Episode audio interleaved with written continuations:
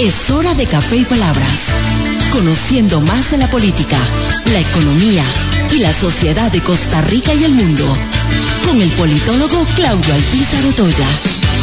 Café y palabras. En Radio Actual 107.1 FM. Porque la política sí importa.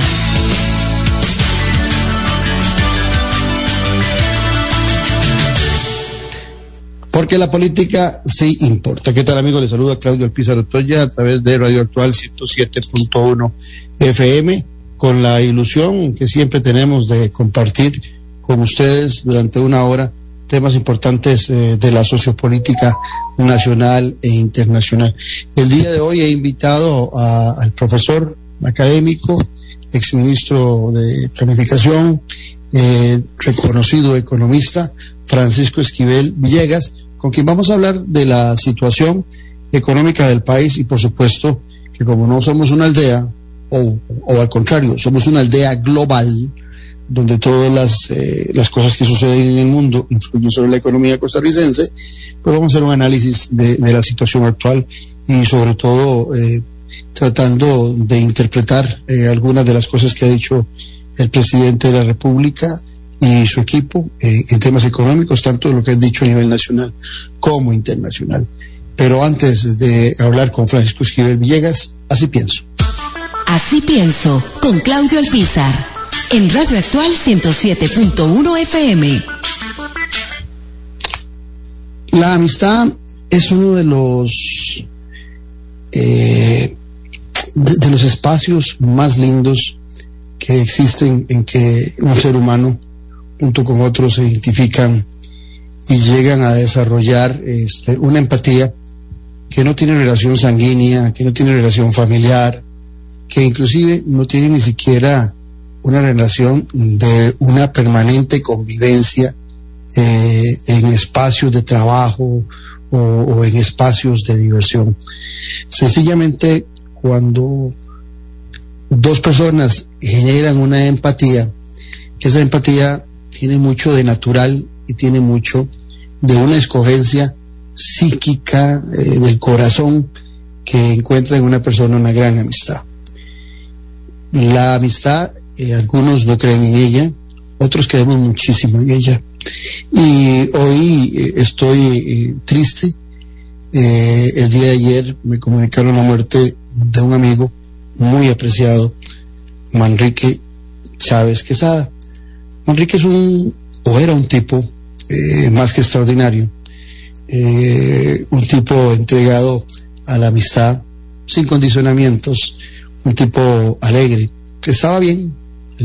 antier estábamos hablando por teléfono, eh, él preocupado por una rotura de una pinche rodilla que le pasa a este servidor. Nos reíamos un poco cuando hablábamos de la imposibilidad de, ayudar yo a la selección nacional a su clasificación al mundial con esta lesión que tengo. Y nos reímos tamaño rato y al día siguiente me comunicaban sus familiares y amigos la muerte por un infarto. Eh, Manrique es un hombre apreciadísimo en San Carlos. Eh, como Enrique se volvió en, muchos espacios eh, el hombre que me enseñó eh, a recorrer ese enorme cantón de San Carlos, el más grande de nuestro país, más de 3.000 kilómetros, a conocer al San Carleño. Y como Enrique conviví muchos espacios especiales. Es de esos tipos que se meten en política por amor, eh, que no tienen eh, más ambición que ver a su comunidad y a su gente en una mejor situación. Hoy quiero enviarle un fuerte abrazo a sus tres hijas y a Amelia, su esposa, y recordando todas las atenciones que siempre este servidor y mi familia hemos tenido en San Carlos cuando hemos ido a la casa de nuestros amigos. Hoy él parte o partió ayer hacia una casa mucho más amplia, más llena de espiritualidad, que es la casa de nuestro Señor Jesucristo. Eh, y no quería dejar pasar la ocasión de poder expresar el cariño, la amistad, la fuerza que me unió eh, terrenalmente a Manrique Chávez Quesada. Pero ese lazo gracias a Dios, se va a mantener por siempre dentro del marco de la espiritualidad. Descansa en paz, Juan Enrique Chávez Quesada. Un abrazo a mi amigo hasta la eternidad. Estamos en Café y Palabras porque la política sí importa. En breve volvemos con Café y Palabras con Claudio Alpizar. Editorial Jade le invita a que adquiera ya el libro El elefante, el liderazgo y la política con P mayúscula del politólogo Claudio Alpizar Otoya. Una lectura y manual del buen político. Un libro de consulta para quienes gustan de la política. Costo del libro 8,600 colones. Adquiéralo en la librería internacional. Ahora también en la librería Universidad de Costa Rica. Disfruta de la aventura en familia con tu nuevo MG RX8, el SUV más grande para 7 pasajeros. En la ciudad, la playa o la montaña, Costa Rica es para disfrutarla con el más grande, con el MG RX8, con tracción 4x4, 6 modos para manejo, un gran espacio interior y la tecnología de vanguardia para disfrutar en familia del confort en cualquier terreno. Descubrí el nuevo MG RX8 desde 698 dólares al mes en nuestras sucursales de La Uruca, Curridabat, Multiplaza Escazú o en www.mg.cr. Aplican restricciones. El Chastino Gourmet son la combinación ideal para disfrutar de un excelente menú y poder llevarse a casa esos exquisitos ingredientes de la buena mesa italiana. Te brindamos los sabores de Italia, acompañando excelentes vinos de la campiña europea. Y en el Cestino Gourmet tenés un mercado bien surtido, con finos ingredientes que utilizamos acá para que lleves a casa nuestra sazón y elabores tus platillos a nuestro estilo. El Cestino Gourmet ponen a Italia en su mesa y en su casa. Le recordamos también visitarnos en el Centro Comercial El Boulevard, local número 18, Huachifelín de Escazú, 2572-1182. Cosas en pocas horas. En pocas horas, unifique sus deudas y obtenga mayor liquidez. Amplíe o remodele su casa. Viaje donde quiera. Cope Alianza sí le resuelve. Obtenga su crédito en pocas horas. Complete sus datos en el formulario de nuestras redes sociales o visite nuestra página web 2785-3000. Nuestra atención es inmediata. Le asesoramos como a un amigo. Editorial Jade le invita a que adquiera ya el libro El elefante, el liderazgo y la política con P mayúscula del politólogo Claudio Alpizar Otoya. Una lectura y manual del buen político. Un libro de consulta para quienes gustan de la política. Costo del libro 8,600 colones. Adquiéralo en la librería internacional. Ahora también en la librería Universidad de Costa Rica. Estamos de vuelta en Café y Palabras con el politólogo Claudio Alpizar. Porque la política sí importa. Aquí acompañados de eh, buen amigo, excelente profesional, eh, conocedor de la economía como pocos y con el equilibrio económico que personalmente a mí me encanta desde la perspectiva de lo importante que es la economía para el desarrollo de las empresas, pero también para el desarrollo social de una nación. Eh, Francisco Esquivel Villegas, como siempre, un gustazo tenerte aquí, Café y Palabras. Eh, mucho gusto, sí, también encantado de estar en el programa compartiendo aquí estos temas que siempre son muy llamativos en el área de economía. Francisco, eh, entremos, eh, hay dos espacios que, que, me gustaría que los analizáramos eh, antes de arrancar y hacer el, el, el análisis más particular de algunos temas. Uno, la situación mundial que se ha agravado en muchos espacios antes y post guerra de Ucrania y la situación de nuestro país que ya venía grave antes del COVID y por supuesto seguido grave después del, del COVID. ¿Y qué análisis hace el experto en relación a esos dos escenarios? Uno eh, muy casero, el nuestro, de Costa Rica, y el otro de esa gran aldea global que es el mundo. Eh, sí, lamentablemente para un país tan pequeño como el nuestro, de 5 millones, eh, si nosotros ubicamos una población de 5 millones en el mundo, somos una cosa eh, muy chiquitita. Uno se, mueve, uno se mueve aquí en el país y demás y ve los problemas y, casi que piensa que el, mundo somos nosotros y no. Mira alrededor nuestro. Este, eh, este, sí, sí. Y en realidad nosotros en el contexto de, de, todo el movimiento en la parte económica, de los movimientos comerciales, financieros, etcétera, somos muy chiquitos. Y entonces eso significa que tenemos que tener muy claro que nos van a llegar eh, influencias, coletazos, como queramos verlos, que no podemos controlar. O sea, eh, de, en general, la situación que ha pasado con la pandemia y ahora con esto de la, sobre todo la inflación que se deriva de la situación de Ucrania, eh, revela que todo el mundo queda afectado, pero un país tan pequeño como el nuestro más todavía con la gran, con el gran problema de que de no podemos hacer nada.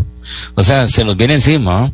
Este, entonces, eh, esto es muy importante porque normalmente, digamos, la gente no reacciona con los pies en la tierra.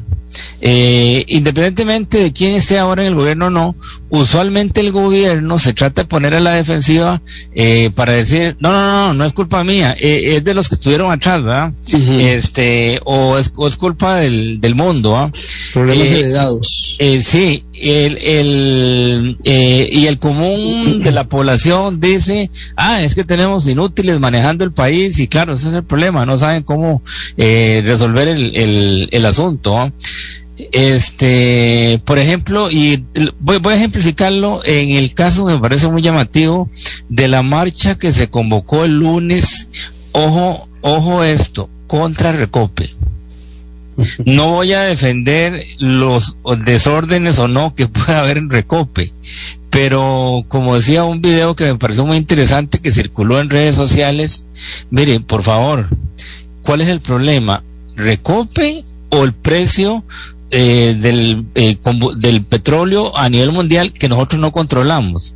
O sea, ubiquémonos, ¿verdad?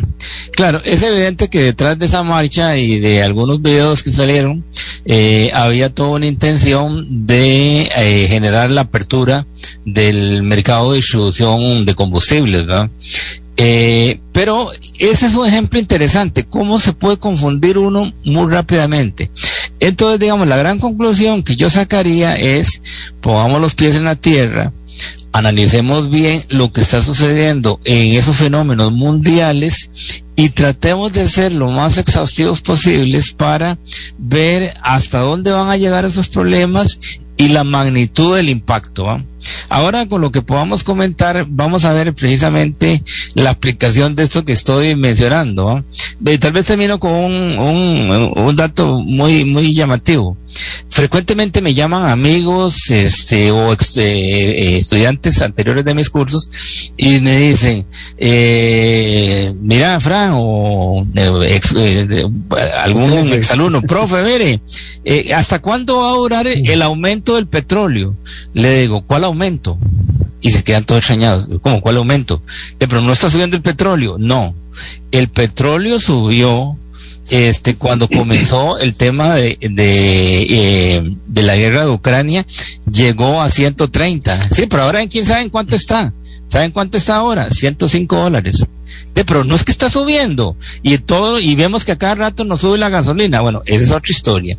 Hay que resolver. Pero primero ubiquemos la situación internacional hubo un pico que llegó a 130 dólares y luego a partir de ese pico el precio siempre se mantiene alto, desde luego, pero ha estado fluctuando en un rango entre 105 dólares, 120 dólares el barril de petróleo, sea que usted lo vea en el petróleo que se produce en Europa, que se mide a través de un índice eh, que se llama el Brent, o lo vea el petróleo que se produce más en el lado de América, el llamado West Texas, cualquiera de esos, usted va a ver fluctuando el precio del petróleo entre 105 y 120. Entonces, ya el petróleo subió. Lo que hay que ver es, dada esa subida del petróleo, cuánto nos va a impactar a nosotros. Y ahí, obviamente, para terminar esta reflexión, ¿cuál es la conclusión? Hay que entrarle, desde luego, sí, evidentemente, a profundidad a la forma como se fija el precio de los combustibles en Costa Rica. Porque no puede ser posible que hoy estemos ya por encima de mil el litro de cualquier tipo de combustible, este, y los precios del petróleo hoy, seamos realistas, son 10 o 15 dólares más bajos que lo que eran hace dos meses. Entonces hay que ver cómo se explica eso. Eh, yo particularmente soy franco porque hay más de un estudiante que a veces me llama y me dice, explíqueme eso. Le digo, no, no, no tengo explicación. Le digo, ahí, le digo, eh, lo que yo me imagino, le digo, es que la fórmula, este, con la que se ha calculado eh, primero se ha hecho, digamos, con un cierto oportunismo de quien haya tenido que tomar decisiones. Y segundo, este, si son alumnos, incluso les digo, vean todo lo que hemos visto sobre teoría de costos en los cursos de economía. Este, probablemente es una fórmula muy atrasada, defectuosa. Eh, además es complicadísimo, este, porque aquí hay un problema entre compra, en el momento de compra y luego la aplicación del ajuste del, del, del precio. Pero bueno, la conclusión es, pongamos los pies en la tierra, seamos realistas, veamos lo que está pasando, este, y no hagamos tampoco exceso de alborotos, digámoslo así, este, porque en economía, este, y ahí, y ahí puedo entrarle a lo que mencionabas al principio, en economía es fatal lanzar informaciones que no son correctas, porque genera un problema en el público que tiene que tomar decisiones, eh, alguien que tiene que fijar precios, alguien que quiere comprar dólares o necesita dólares. Si vos le lanzas informaciones exageradas, está provocando un problema en economía. Interesante lo que, lo que estás diciendo, Francisco Esquivel Villegas.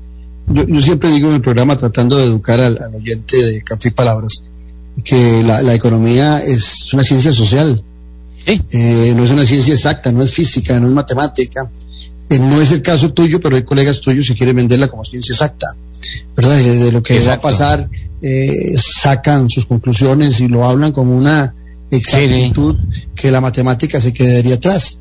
Pero en el caso tuyo, de que vos sos un hombre muy equilibrado y que, sabes muy bien cómo funciona la economía con los aspectos eh, sociales, eh, yo siempre he dicho que cuando se generan eh, mucho positivismo o mucho negativismo en relación a algunos eventos que pueden alterar la economía de un país o del mundo, se genera una psicosis económica, donde la gente actúa con un ímpetu este, marcado por esas noticias que se dan. Por ejemplo, cuando el presidente Rodrigo Chávez recientemente dice que nos estamos quedando sin reservas, pues eh, la gente dirá, bueno, ¿y qué hay de malo en que lo diga o no lo diga? Bueno, el problema fue que sale todo el mundo en carrera a comprar dólares, Sí. ¿verdad? Y entonces sale la gente a comprar dólares y eh, se encarece el, por demanda del dólar porque la gente quiere tener sus ahorritos o, o si tenía un bonito, lo tenía puesto en algún banco, se lo pide al banco que se lo traslade en dólares para cambiarlo y entonces,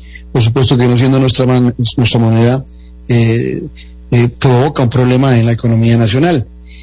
Estamos hablando de efectos internos. Ahora, a, nivel de, efectos internacionales, estamos viendo que el tema de, de la guerra en Ucrania, que algunos dirán, ¿y por qué eso afecta a la economía? Bueno, ya vemos cómo en Europa, por ejemplo, están muy preocupados por el suministro del gas y de petróleo también, que les hace, derivados del petróleo, que les hace Rusia, andan buscando alternativas en otros mercados, ya sea en África, para trasladarlo por medio de, de España o Portugal, y encontramos un Estados Unidos de América que ya superó el 8% de inflación, y Costa Rica que tenía, venía sosteniendo una inflación de un 2%, en donde jugaban mucho esas reservas, pues resulta que ahora, tenga o no tenga reservas, la inflación viene creciendo.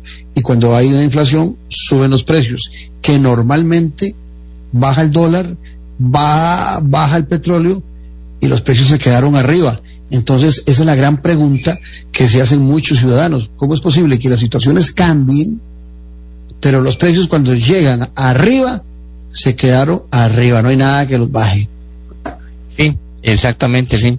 Bueno, y este tema, voy a poner otro ejemplo, además del que has mencionado ahora de las reservas, que además es muy preocupante porque es difícil ver en general, no solo en Costa Rica, en cualquier país de Latinoamérica que el presidente diga no hay reservas y que el presidente del Banco Central salga y diga sí hay reservas y tenemos 4.5 meses de importación de reservas, que eso significa, eso es un indicador central.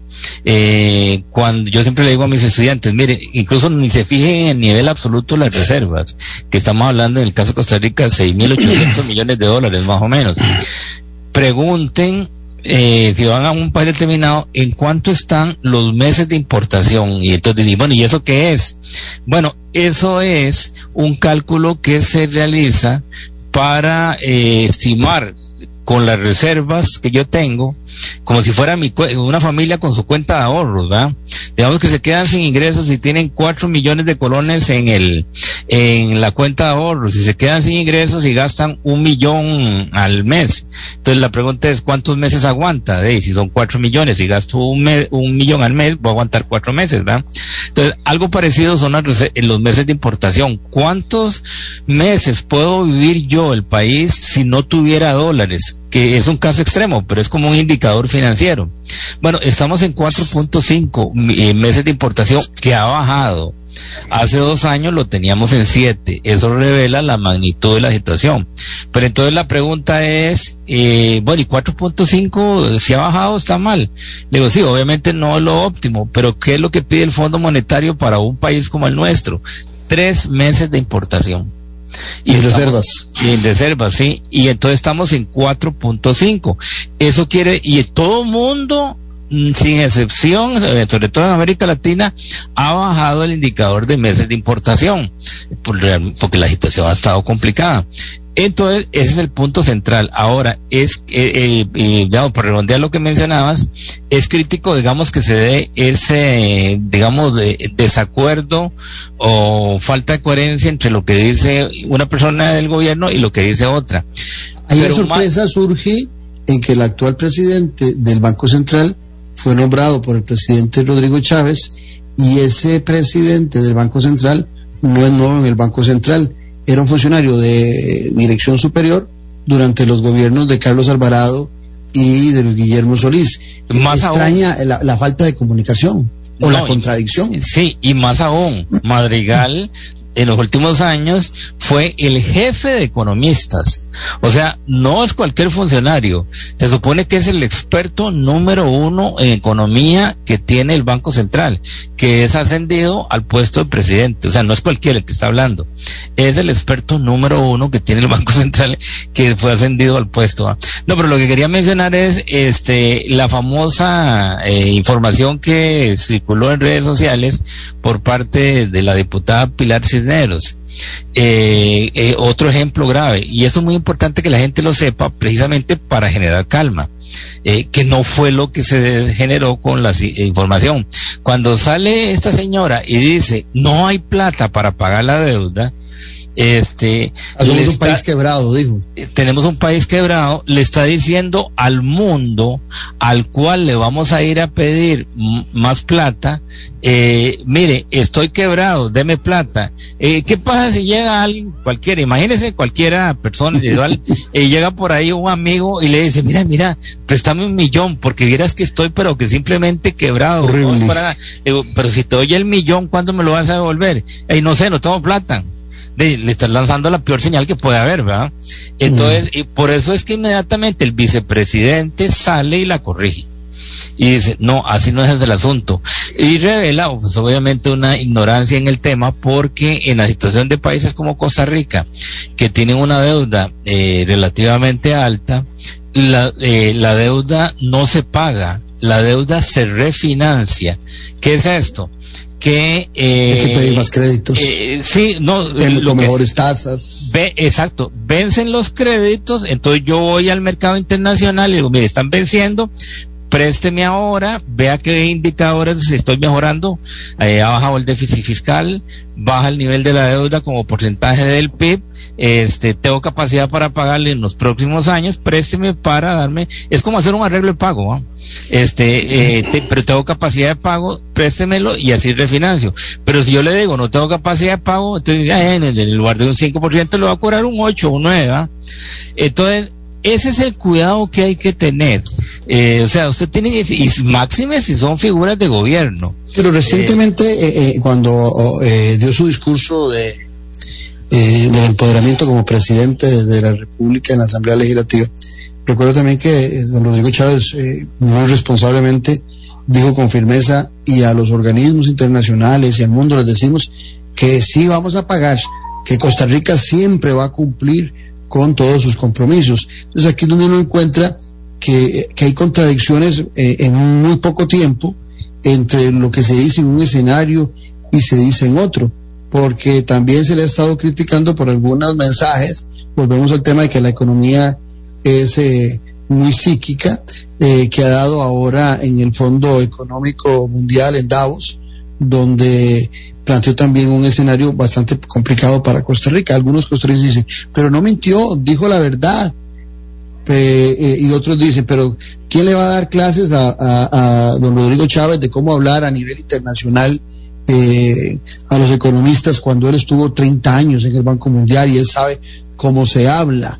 Bueno, es, esos son otros elementos que, que dan algunos ciudadanos para justificar eh, las metidillas de patas en, en, estos mensajes.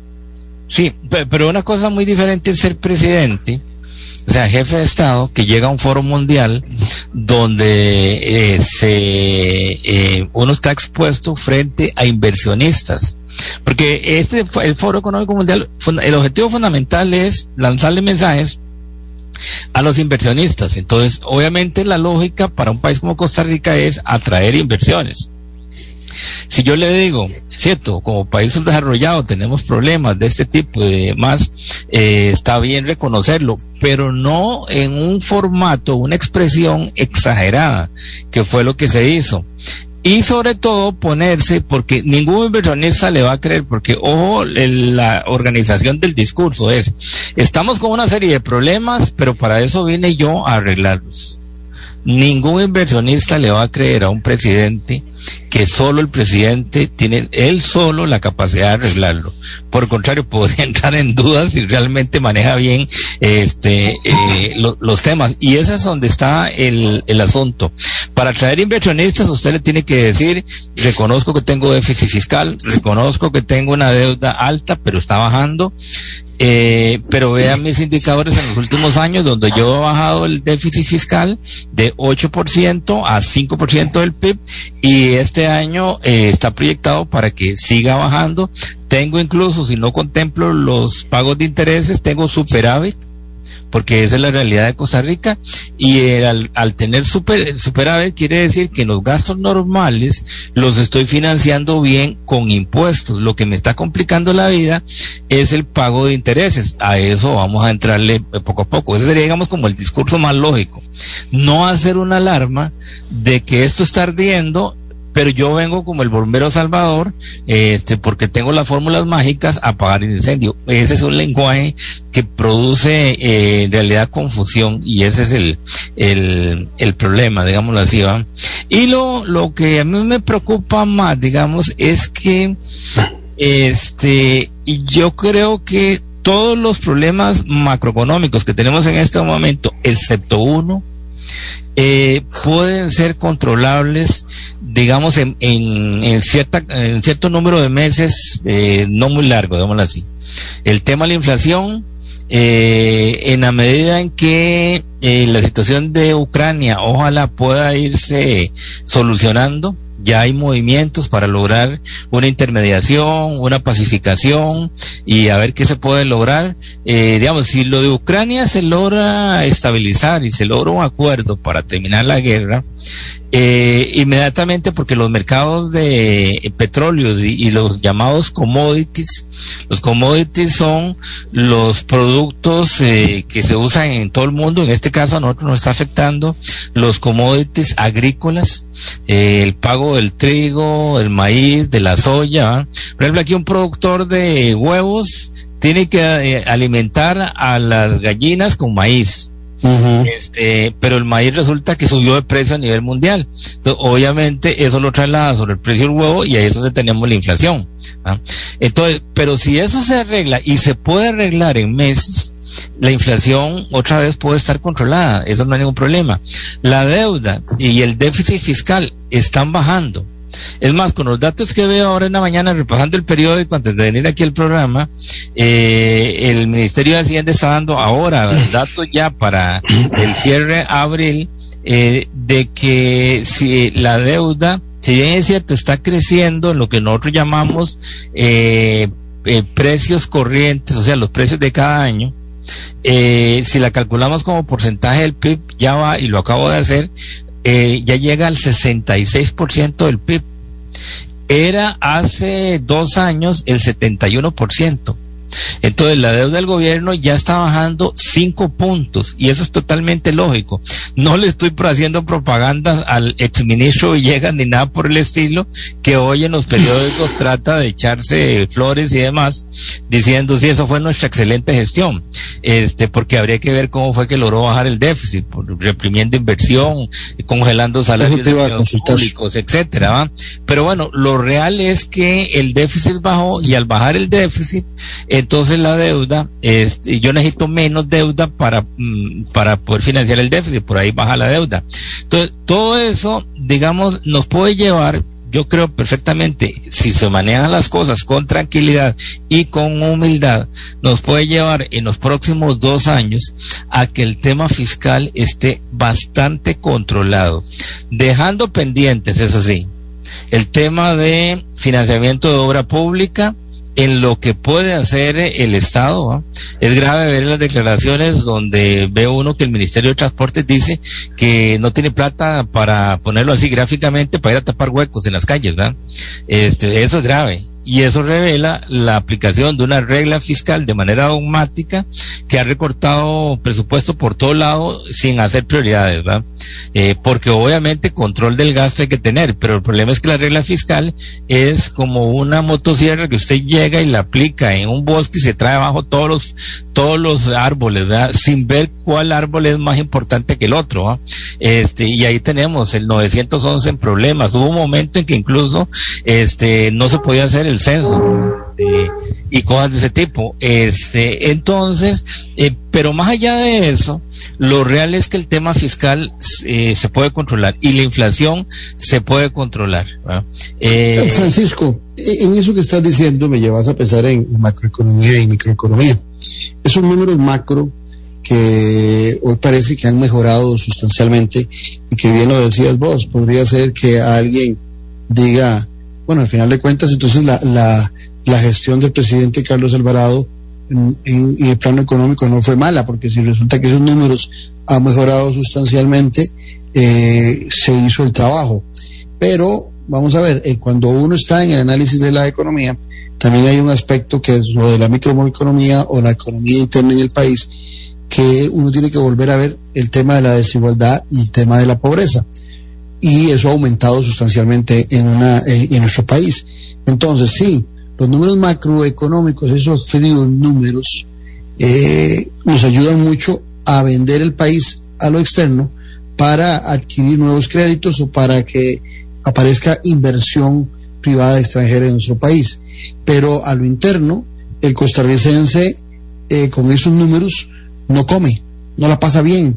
entonces hay una circunstancia de contradicción entre esa macroeconomía que da números que alientan a, a, nivel internacional a la inversión o a la facilidad de créditos en Costa Rica, pero a lo interno hay una situación que se agrava y que es como una olla de presión que se calienta por el aumento de la pobreza, por la inflación, por la incapacidad de adquirir los artículos necesarios, por el pagar alquileres, por generar empleo, Entonces, e, encuentra uno que la economía en algunas ocasiones eh, a nivel internacional es fría para esos intereses macroeconómicos y olvida a la persona, al individuo, al interno de cada nación.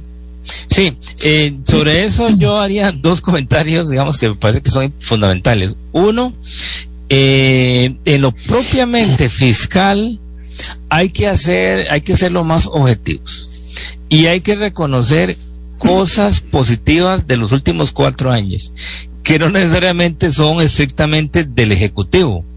Digamos, el proyecto eh, o la ley de ajuste fiscal aprobada a finales de 2018 eh, eh, incorporó cosas que son criticables, como por ejemplo haber incorporado un IVA, o sea, haber pasado de impuesto de ventas a un IVA, que ahora se le cobra a más cosas, sobre todo a servicios, ¿verdad?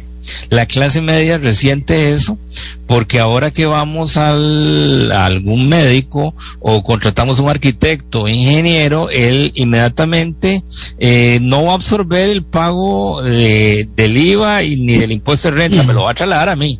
¿Ah? Vayan ustedes a una consulta médica privada, no son los mismos precios de hace cuatro o cinco años, porque el médico está trasladando el impacto del sistema impositivo sobre el consumidor. Este, bueno, eso estuvo, eh, digamos, el IVA yo creo que sí había que probarlo. Lo que pasa es que había que probarlo de una manera que generara compensadores. Por ejemplo, y hay una cosa terrible, en la misma ley dice a la población pobre se le devolverá el IVA. ¿Cuánto han devuelto a este momento? Un 5. Ni un 5. Eh, entonces vean que no se está incumpliendo. Pero bueno, más allá de eso, la ley también incorporó nuevos mecanismos para cobrar mejor los impuestos. Y esto, si entramos a ver el detalle, que bueno, al menos yo lo he hecho, de la estadística de los últimos cuatro años del déficit fiscal, el uno de los elementos para explicar por qué baja el déficit es porque la recaudación de impuestos ha crecido sorpresivamente. Incluso el mismo exministro Villegas ha declarado en su momento que se sorprendió de cómo aumentó la recaudación. Y es muy sencillo. Este, ya ahora Incluso uno está acostumbrado a que llega a la caja de un comercio, compra algo y llega a la caja para que le corren a uno X producto y está acostumbrado a una frase que no es correcta, pero que ya se la dicen. Eh, con factura electrónica o sin factura electrónica. No debería ser, ¿verdad? Pues todo el mundo tiene que emitir la factura electrónica. Lo correcto es, deme su cédula y su correo electrónico para mandarle la factura. Pero hay gente, comercios de mucho renombre, o sea, comercios de mucho renombre, llega uno a la caja y le dicen eso, ah, este, o sea, digamos, el comercio de abolengo de este país está eh, no emitiendo factura electrónica, pero aún así, ese hecho de que esté la factura electrónica, ellos saben muy bien que al emitir una factura electrónica los están controlando por el lado del reporte del impuesto eh, de IVA y después los van a controlar por el, reporte de ingresos y de renta, por lo tanto. ¿ah? Eso ha elevado cerca de un punto porcentual. Solo en eso ahí tenemos cerca de un punto porcentual adicional en mejor recaudación de impuestos, más allá de que haber dejado los efectos más fuertes de la pandemia ha permitido que eh, la actividad económica se reactive y al reactivarse la actividad económica, entonces se pagan más impuestos con, mismo, con las mismas tasas de impuestos. ¿ah? Bueno, entonces digamos que hay que reconocer que en el periodo 2018-2022 se hicieron cosas que están incidiendo ahora en que tengamos eh, un déficit fiscal más bajo dejando eso sí eh, como pendiente eh, sacrificios que probablemente, eh, al menos yo no los comparto. Los empleados públicos tienen varios años de, tener salario congelado. Las pensiones igual están congeladas. La inversión pública, sobre todo en transportes, está congelada.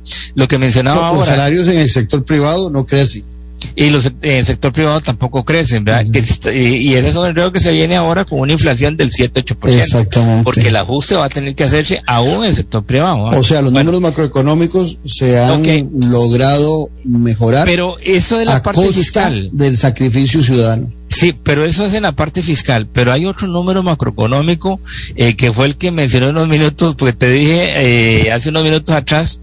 Eh, hay tres problemas importantes, dos resueltos, pero uno no resuelto. Es de dos problemas que se pueden controlar y uno que lamentablemente está mal. El que se puede controlar la inflación y el déficit fiscal está mejorando. Pero ¿a dónde está el tercero? Desempleo. Y ahí es donde está el punto crítico. Por eso es que lo que vos mencionas, ¿qué gano yo con que baje el déficit fiscal? Si es muy importante macroeconómicamente. ¿Qué ganaría yo con que ojalá pueda ser así a unos 8 o 10 meses la inflación comience a bajar si queda todavía ahí de manera permanente el desempleo. ¿Ok?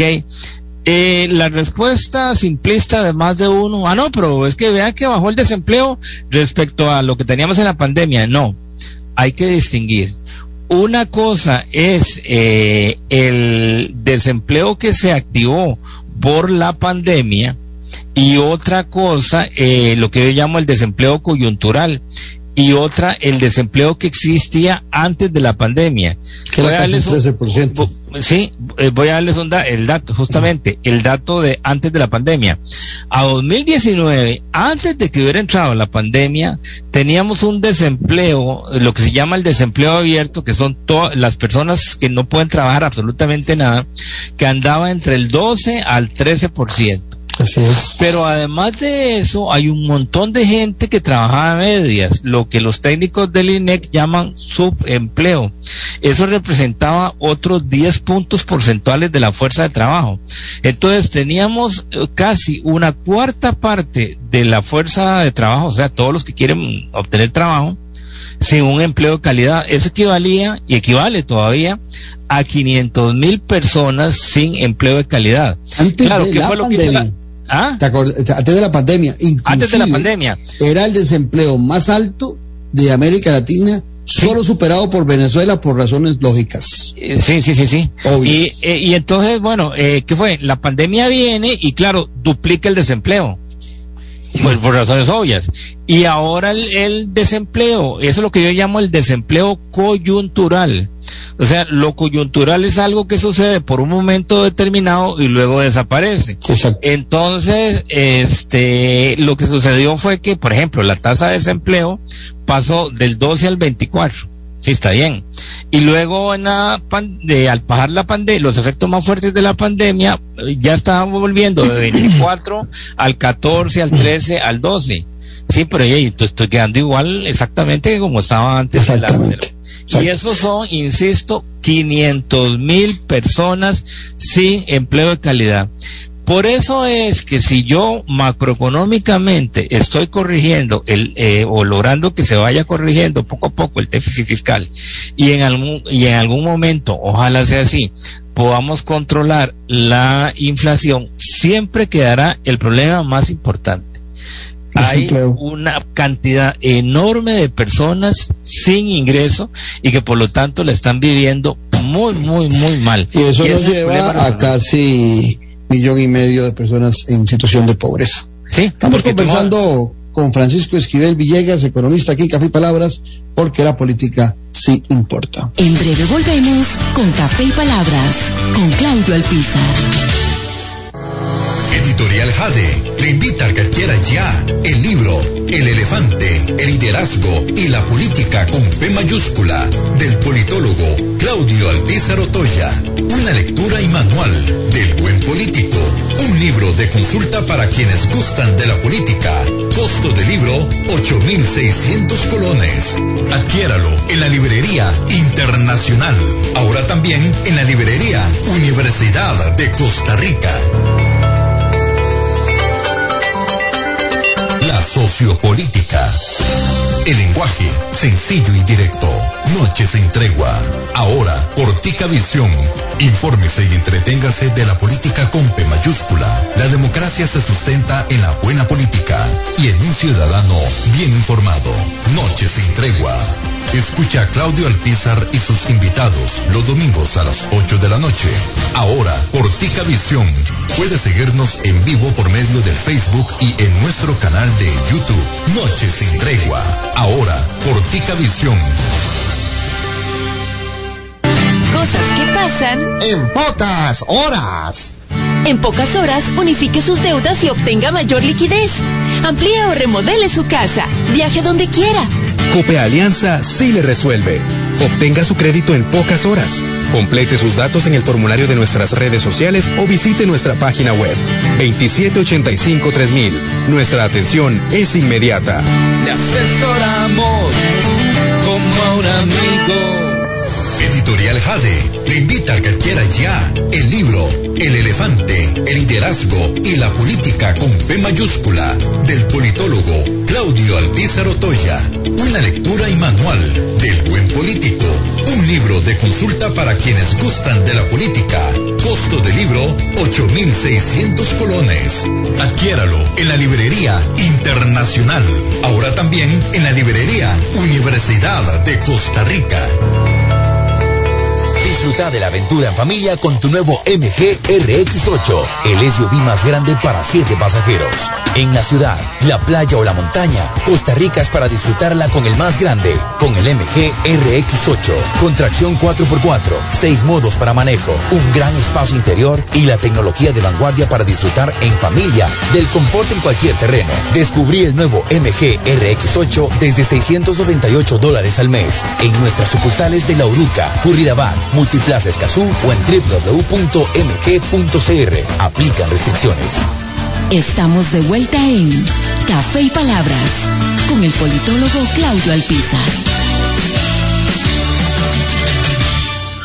Porque la política sí importa y compartimos con el economista Francisco Esquivel Villegas y hablamos sobre la situación de la economía mundial y especialmente de la economía costarricense. Hace algún rato, eh, cuando hablabas vos de las reservas, Francisco, eh, se me venía a la mente que uno de los, de los eh, sectores que más reservas le permitían ir capitalizando eh, o, o, aglutinando al Banco Central era el tema del turismo, que eh, desgraciadamente no depende únicamente de que nosotros mantengamos eh, un buen ambiente turístico y que hagamos promoción, sino que también depende mucho de que en otras latitudes las fronteras empiecen a abrir, que la gente sí. tome confianza para viajar y, también en otras latitudes la gente ha quedado muy golpeada por el tema del COVID, eh, que el COVID fue un, efecto mundial y también sus economías eh, familiares eh, puede ser que hayan cortado los gastos para vacacionar. Eso afecta a Costa Rica. Pero la pregunta viene por acá. Aparte de, del, del sector turismo, eh, ¿en cuáles eh, exportaciones es donde Costa Rica eh, recibe más dólares para poder aumentar esas reservas y cuáles de esas áreas eh, pues andan tambaleándose? Eh, bueno, tal vez te doy la respuesta haciendo una pequeña referencia a 2020, uh -huh. a lo que pasó en 2020. En 2020 se cayeron las exportaciones, la economía tuvo un déficit en su comercio, siempre ha tenido déficit en su comercio internacional, ¿verdad? Este, pero la economía tuvo ese déficit, ¿verdad? y este eh, lamentablemente no entró inversión extranjera. Eh, eso fue un problema para 2020. Entonces generó la famosa pérdida de reservas que fue de alrededor de 1.600 millones de dólares, ¿verdad? Eso fue uh -huh. 2020. Ahora, ¿qué pasa para dar respuesta a lo que vos mencionaste, la pregunta que me estás haciendo? ¿Qué pasa ahora? ¿Qué pasó en 2021? Que ya pasó. Se reactivaron las exportaciones muy rápidamente de zona franca eh, que juegan un papel muy importante, no el único, pero sí juega un papel muy importante. Y el turismo ya desde finales de 2020 venía en reactivación y va reactivando. El turismo es una actividad que consideran los expertos, yo nada más cito los datos que he visto en publicaciones, ¿verdad? Uh -huh. pero el turismo es una actividad que eh, va a requerir cuatro años para la recuperación completa. Entonces, ya los datos que se dan por eh, el administrador del aeropuerto y por las entidades de turismo es de que estamos observando ya eh, una llegada mayor cada vez de turistas, ¿verdad? Pero no es lo que teníamos antes de la pandemia. Entonces, eso, eran eso está colaborando. turistas. Sí, eso está colaborando a generar ya dólares, ¿ok? Pero además hay otro elemento muy importante. Eh, Costa Rica en realidad ha logrado, este, em, digamos, fortalecer su buchaca de dólares, además de lo que generan las exportaciones de zona franca y de fuera de la zona franca, este, y el turismo, pero por el ingreso de inversión extranjera a el país, lo que se conoce técnicamente como inversión extranjera directa. Eh, te voy a, voy a darles un dato.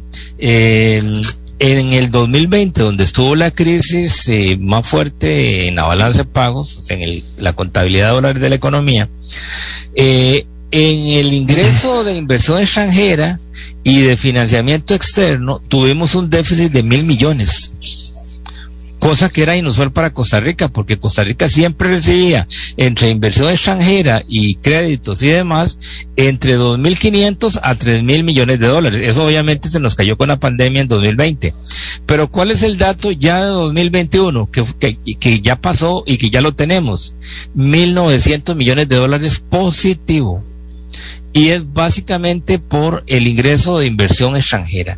Entonces, vos le sumás este, la recuperación de zona franca, la recuperación de sectores exportadores que no son zona franca, pongámosle frutas, este, verduras eh, y en general eh, producción industrial, turismo, y además le agregas que ya ha entrado, ojo lo que mencioné, 1.800 millones de dólares por entrada de inversión extranjera en 2021, lo cual revela el potencial que tiene este país para atraer inversión, ¿va?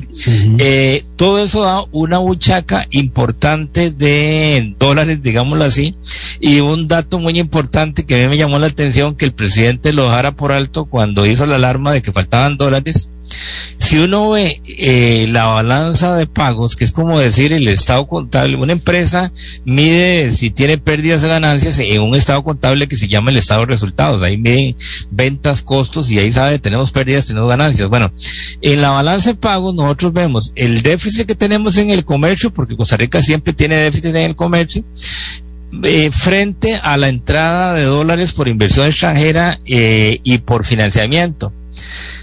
¿Cuánto fue ese déficit en 2021? 200 millones de dólares. Es algo ridículo.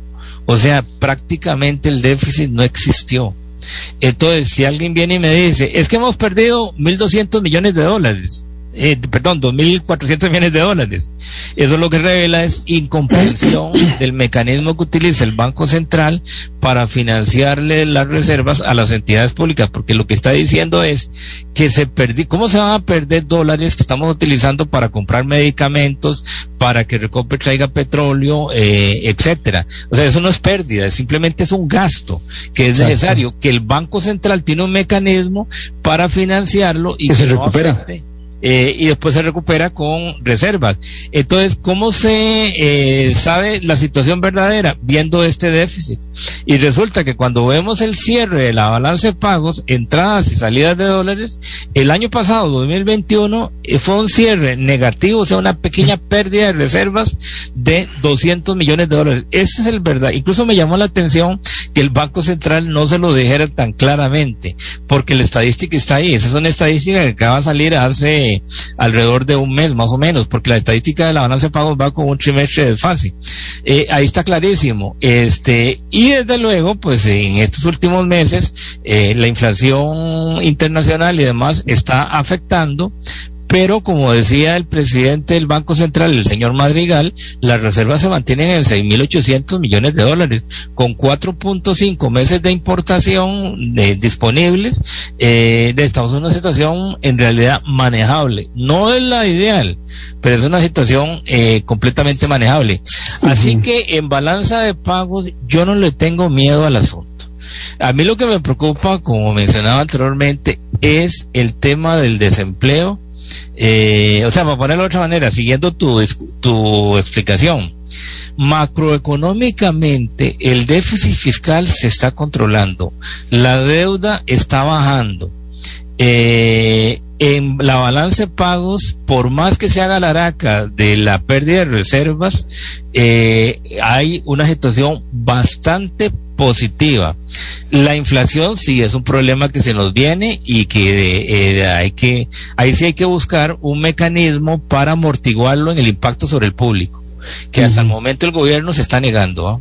Este, pero eso es manejable. Donde está el problema serio, que yo no veo que se mueva absolutamente nada de manera significativa, es en el desempleo. Y el desempleo tiene que atacarse a través del mercado interno, o sea, de reactivar la producción por una sencilla razón. El mundo está en estancamiento por la pandemia y por el efecto de la guerra de Ucrania. Entonces, no podemos esperar que ya de por sí tenemos buenas noticias por una muy buena reactivación de exportaciones, pero eso es insuficiente para jalar toda la economía. Y te voy a dar un dato y al público también. Eh, hay que dimensionar, si nosotros sumamos lo que las empresas locales venden al mercado local, y lo que venden al sector exportador, o sea, al, mundo, el 100%, el 80% es mercado interno. Pues, es que hay que reactivar de inmediato y sobre que tenemos. Es cierto que estamos exportando más y que eso fortalece la balanza de pagos, pero eso es en dólares. Pero si le vemos como mercado completo, como actividad comercial del país, el 80% de la actividad productiva comercial es mercado interno. Y sobre eso, eh, ah bueno, entonces el 20% que es externo eh, no va a crecer más de lo que ya tenemos. Eh, póngale en un 3, 3,5% este año y el año entrante. Pero con eso es como que usted tenga el, tanque de gasolina eh, del carro vacío y vaya y le diga al pistero, póngame dos mil colones. No se movió la aguja no llega ni a la esquina. este, usted tiene que reactivar el mercado interno. ¿Qué se está haciendo y qué se está planteando ahora en el Poder Ejecutivo y en la Asamblea Legislativa? Yo no veo nada. ¿Ah? Francisco, como siempre es un gustazo tus explicaciones porque son tan, tan claritas que inclusive para aquellos que no somos economistas las comprendemos a plenitud. Muchas gracias. No, con mucho gusto, ahí estamos a disposición para cualquier otro momento que sea oportuno que Así será. Así será. Muchas gracias a Francisco Esquivel Villegas, economista, pero sobre todo a ustedes por habernos acompañado. Nos esperamos mañana, viernes, a hacer las nueve aquí, Café y Palabras, donde la política sí importa. Esto fue Café y Palabras, porque la política sí importa, con el politólogo Claudio Alpizar Otoya. Escuche Café y Palabras de lunes a viernes a las 9 de la mañana por actual 107.1 FM. Café y Palabras.